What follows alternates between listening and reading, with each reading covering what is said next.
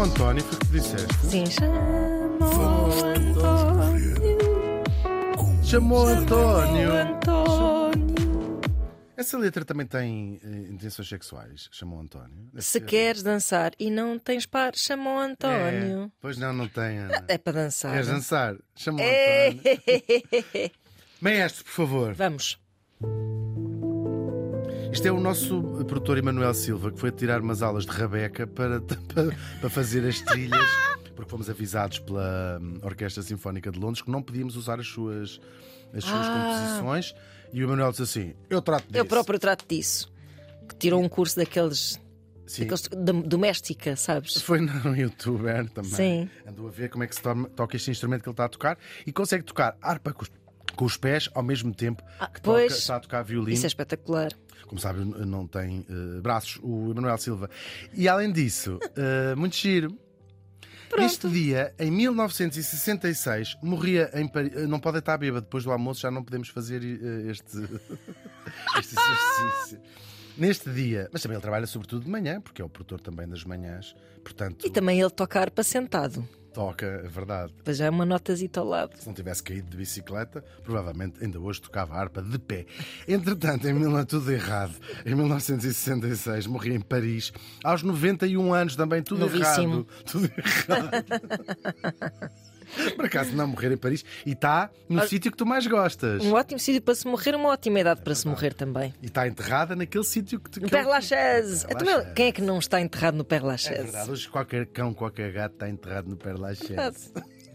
Falamos da bailarina francesa Cléo de Merode, considerada a primeira celebridade dos tempos modernos. É uma história bem, bem engraçada. Cleopatra Diane de Merode, mas chamam-lhe Cleo também, Uhum. sim. Ah, e chamaram-lhe out- outras coisas, já vais ver o que é que lhe chamavam também. Ela nasceu em 1875, também lá em Paris. Era a filha ilegítima de uma baronesa da família Merode, que é uma das mais importantes da aristocracia belga. Uhum. Portanto, é, quase, é o equivalente a ser plebeu em em França, não é? Sim.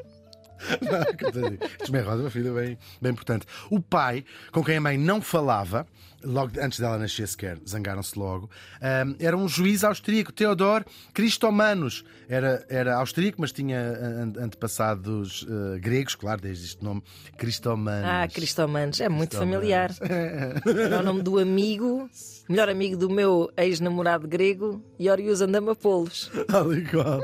E este tipo, o Teodoro Cristomanos, é de trazê-lo cá isoladamente. Era considerado um dos pioneiros do turismo. Ele começa por ser na região do Tirol, que é uma região que há, eh, e promovia. Diz assim, temos que construir estradas, hotéis e coisas, senão as pessoas, pá, estou a ir aqui apreciar o Tirol. O Tirol. E aquilo é muito apreciável, há que dizer. Por acaso é mesmo incrível, Mesmo. o Tirol. Esse parece um bocado. Parece, é parece um campino. É. Os tiroleses são campinos com dinheiro. Ah, Nós vamos falar um bocadinho do turismo, só ah, aqui à boleia. Claro, ao longo da história, as pessoas deslocaram-se sempre de um lado para o outro, sempre, não é? Andaram sempre de bolandas da África para a Ásia, da Ásia para, o- para a Indochina. Isso também é na Ásia. Eh, para a Europa, da Europa para a América. Elas não paravam quietas e às vezes iam bastante longe. Mas a noção de turismo não é só viajar ou mover-se ou ir de um sítio para o outro. É viajar com o propósito exclusivo de prazer. Viajar Uhum. por prazer. E é uma noção mais ou menos moderna, não é uma coisa muito, Sim, sim, muito sim. antiga. Há, na, na Antiguidade Clássica há um poema, eu agora não me consigo lembrar de cor, que é um poema que está no topo de uma montanha só a curtir a vista. Uhum. E é um tipo que tinha ido àquela montanha só para curtir a vista. Claro que provavelmente as pessoas já faz... talvez já fizessem Não isso. pensavam era sobre isso, não é? Sim, e é considerado o primeiro poema de, de alguém que foi a um sítio que os- só por Só por, por ir, sim, sim, sim. Sim. Claro, nós quando as pessoas para trás, ou seja, nós não, não mudámos muito a nossa, o nosso interior como experiência humana, não é? Não- Sim, diria que não. Se calhar damos alguma. Imagina, será que havia muita gente a olhar para o mar e a pensar na vida? sim. Acho que sim. Acho que sim mesmo. Claro, Há uma ligação à natureza que é, se calhar, inerente a Sim. todos, intrínseco. Sim, claro, nós, nós às vezes, quando eh, temos muita tendência para analisar os nossos antepassados de uma forma quase ingênua, eh, eh, estúpida, e provavelmente farão isso no futuro connosco também. Quase sem, intencional, sem intenções, Uhum. porque as descobertas muitas vezes contamos, às vezes erradamente, foram sem querer, Pois. as pastéis de nata ela tropeçou, não é? É, um bocado, é um bocado isso. Uh, claro, o mundo era muito diferente, as, as noções que as pessoas tinham era diferente, a certos períodos históricos Sa- até. Sim, certos movimentos viajavam. literários também criaram, deram um significado a coisas que se calhar eram vistas com muito pragmatismo, por isso é que eu estava a pensar nisso. Claro, claro que sim. A própria relação com a natureza, se calhar a literatura é que, que inventou um bocado essa. Uh, A contemplação, não é? O ficares a pensar, a olhar para o mar, não sei. Mas não eu acho sei que se- isso faz se parte- estava em nós ou se. Eu acho que estava. acho É que estava. interessante pensar Nós temos nisso. astronomia desde o início dos Pois, tempos, verdade, não é? verdade. E portanto não é só para nos guiarmos, não é só. Há uma Uhum. tentativa de descobrir. Aliás, a própria maneira como os seres humanos se espalharam pelo planeta tem a ver com esse let's go. Claro, podemos dizer sempre tem a ver com. E à procura de comida, de. Claro, não que também seria, eu mas- também, como nós hoje vamos ao Mas supermercado. também à não, não são uns cepos, São, não. brutos. Não eram, não eram mesmo, coitadinhos. Portanto, isso é muito fantástico. Agora, no século XVII, pelo menos na Europa, começa o turismo como nós o conhecemos Mas viajar nessa altura devia ser duro, não é? O ato de viajar muito. sem sim. propósito, Sim, não é? Como sim, era difícil deslocar-te. E a vida talvez fosse mais difícil para. Não, talvez não, era mais difícil para a maior Claro, parte das pessoas. claro. E por isso este primeiro turismo no tal século XVII era um exclusivo, nem sequer era dos ricos, era dos mais ricos, dos aristocratas, em boa verdade. Faziam uma coisa chamada Grand Tour, que era o quê? Era um périplo, umas viagens que faziam, era um roteiro, tiravam dois anos da vida ou três, eh, chegou-nos muita literatura sobre isto, para irem França, Itália, Grécia, sobretudo era este o percurso, conhecer a antiguidade clássica, ir ver eh, Paris, a casa onde tinha nascido Michael Jackson. Nasceu em Paris, como sabemos. Ah, e pronto, divertiam-se e conheciam lugares históricos e também se deitavam provavelmente com uma data de gente Ah, claro. em casa não se. Era muito para vergonha. conhecer pessoas. Era, sim, era mais para conhecer Ah, pessoas. como as pessoas vão para aquelas, para aquelas excursões Claro, a até- Espanha, de autocarro. A Fátima, não, ou achas que é? Ah, também, porque não?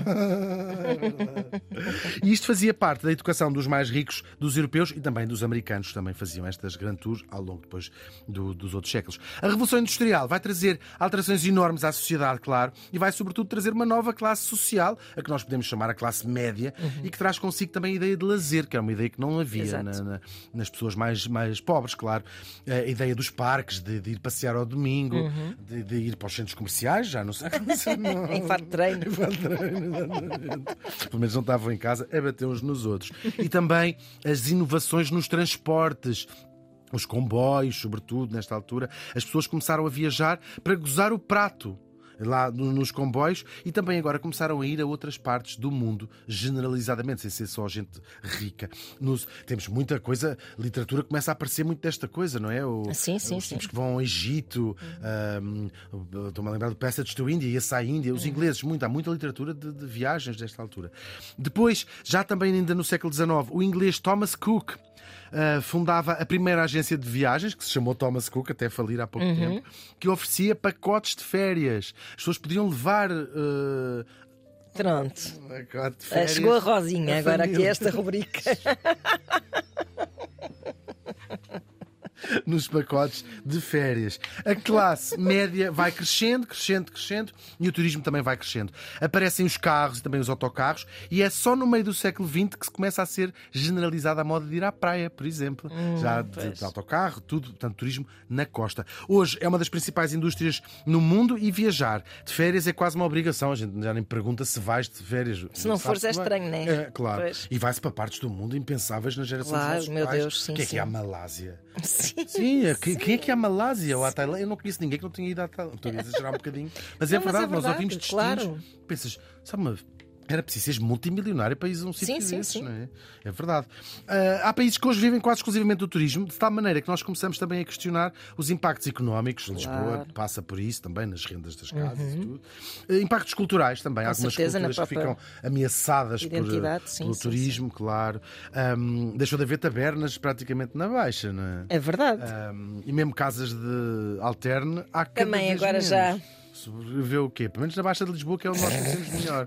Temos a- o Elefante Branco, a norte o Zé dos Cães continua de pé radical em Famalicão. Aqui que as reformou-se agora. Aqui que as reformou-se agora. Aqui que as reformou-se agora. A Kikas reformou-se agora. Também impacto ecológico da reforma da Kikas. E até nas pandemias, como vimos com o Covid-19, que foi uma coisa que a Kikas ia morrendo. Por isso é que se reformou. E entretanto, vamos voltar porque isto nem sequer era disto que íamos falar. O nosso turista, este o tal Cristo Manos, não foi apenas pai da nossa Cleo, disse que ele tinha um filho em cada aldeia do Tiro. Ah, pois. Um malandro. Aliás, a nossa. Sei que ele gostava de andar aí É a passear, laurear a é pevida. passear, laurear a pevida, com a Kikas.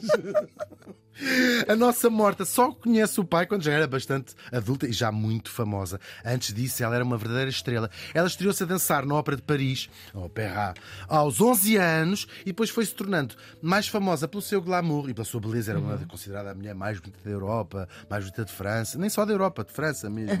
Eh, era uma, se quiserem procurar as fotografias, Cleo de Merode era mesmo uma mulher eh, linda, mesmo, e com imensa pinta.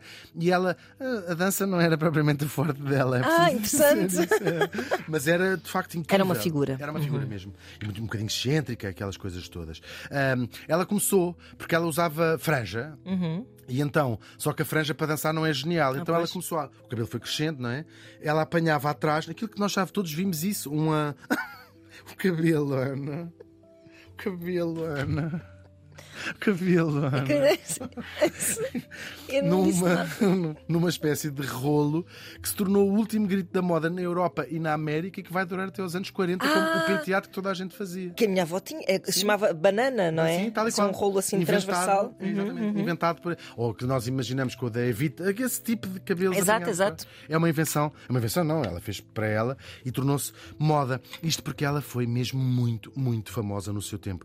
A imagem dela era vendida em postais e também em gravuras, que era o que havia na altura também, não é? Toda a gente fez os seus retratos. O Toulouse-Lautrec, não sei se queres Toulouse-Lautrec foi um grande pintor, mas só depois é que lhe deram valor. tal e qual. Toulouse-Lautrec era aleijadinho, tinha uma borbulha na ponta do narizinho.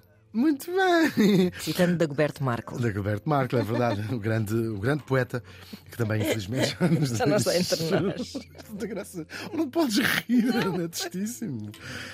Também foi esculpida e foi, sobretudo, muito fotografada pelos grandes fotógrafos desta, desta altura. Há muitas imagens dela. E, e encenadas, estão aquele Uhum, tipo de fotografia encenadas. Nós podemos dizer, e ela é assim considerada, o primeiro grande ícone mundial, a primeira celebridade no conceito moderno de celebridade. E também se tornou, claro, um, um símbolo desta bela época. E tal como as celebridades modernas, ela teve a sua boa dose de escandaleiras na sua vida. O primeiro, um rumor que não se sabe bem como apareceu, de que ela era uma das amantes do rei Leopoldo II da Bélgica, essa figura sinistra da história. Eles ambos desmentiram, claro. Ahm, e depois, por causa dos- destes afers, isto encheu as colunas de mexeriques aí pela Europa, pela América, o que a tornaram ainda cada vez mais famosa. Ela ganhou fama de reputação de cortesã. No fundo, isto é uma prostituta de luxo. Ah, E ela adorava manter essa, essa fama Ah. para se tornar ainda mais eh, gira, não é? Diferente, certo, de certo. manter assim Subversiva, de alguma forma. Uhum. Exatamente. Ahm, E claro. livre, não é? De alguma forma Tal também. qual. Porque há sempre misturado também esta ideia de sou livre da minha própria, Exato. sou dona da minha própria sexualidade. Os biógrafos dela dizem que ela nunca foi prostituta de luxo, ah, só que fazia de facto isto, eh, fazia, era, Era só vendia o corpo para. Não era Não era de luxo, era era de lixo. prostituta de lixo. Ainda mais escandaloso na altura, uma escultura em tamanho natural dela nua nela. Ah, ela negou, se eu não posei para esta estátua, só que vês, se olhares a estátua, vês que foi feita num molde, de facto, dela, toda nua. Foi uma escandaleira que vai acompanhar para o resto da vida. Temos que pensar que estamos no início do século XX, claro. Apesar, ou até por causa disto, a fama dela atingiu proporções gigantes e, de facto, em todo o mundo. Os jornais e os críticos arrasavam-na artisticamente, mas o público adorava da mesma maneira que nós hoje adoramos, adoramos ou a quem gosta de seguir a vida das Kardashian, tal e qual a mesma coisa. Depois dela se retirar, passou grande parte do tempo a tentar se livrar da fama que ela ganhou durante a carreira, quando um bocadinho mais velha, disse de facto não é fixe. Os meus netos terem. tido- ela nunca casou, nem teve, teve filhos. Aliás, especula-se até um bocado a sua própria eh, se- sexualidade. Ah, interessante. Ela depois passou o resto da vida. Processava realizadores, processava jornais, processou a Simone de Beauvoir, que lhe chama porca, chama prostituta, no seu livro Segundo Sexo, chama, que fala da Claude de, de Merode. Ela processou, pediu um milhão de francos na altura. O juiz eh, deu razão à, à Cleo de Merode, essa essa passagem foi tirada do, desse livro importantíssimo do feminismo, o segundo sexo, mas só ganhou de indenização um franco. Diz assim, porque a menina também. Pode ser mentira, mas a menina também fez muito para, Ai, para meu Deus. Ei, sororidade que, que, não havia na altura. Tudo péssimo. o mesmo não aconteceu com muitos outros livros e filmes que já se fizeram sobre esta primeira celebridade. Ela própria escreveu uma autobiografia, que é o que uma autobiografia é,